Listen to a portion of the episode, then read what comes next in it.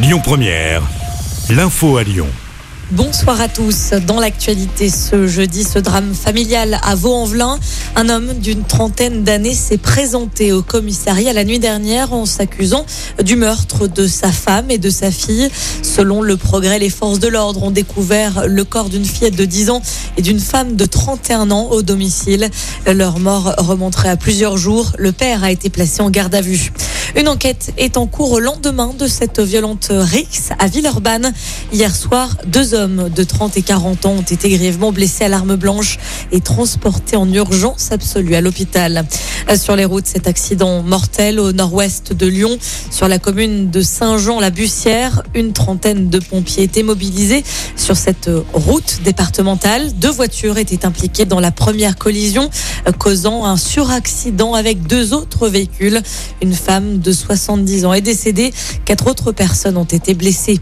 On reste sur les routes. Il va y avoir du monde dans notre région ce long week-end de Pâques. C'est aussi le début des vacances pour notre zone.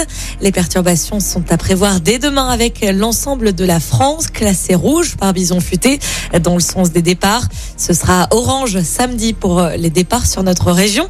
Il est conseillé d'éviter d'emprunter demain l'A7 entre Lyon, Lyon et Marseille de 11h à 21h.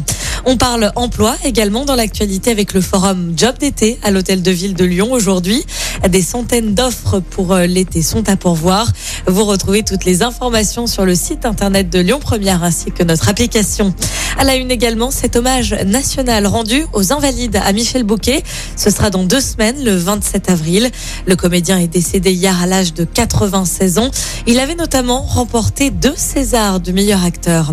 Et puis il y a du football à suivre ce soir. Les Lyonnais affrontent West Ham en quart de finale retour de la Ligue Europe au groupe Ama Stadium dans le but d'accéder à la demi-finale. Coup d'envoi de la rencontre ce soir à 21h.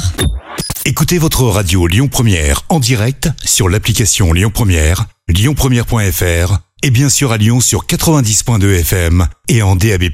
Lyon Première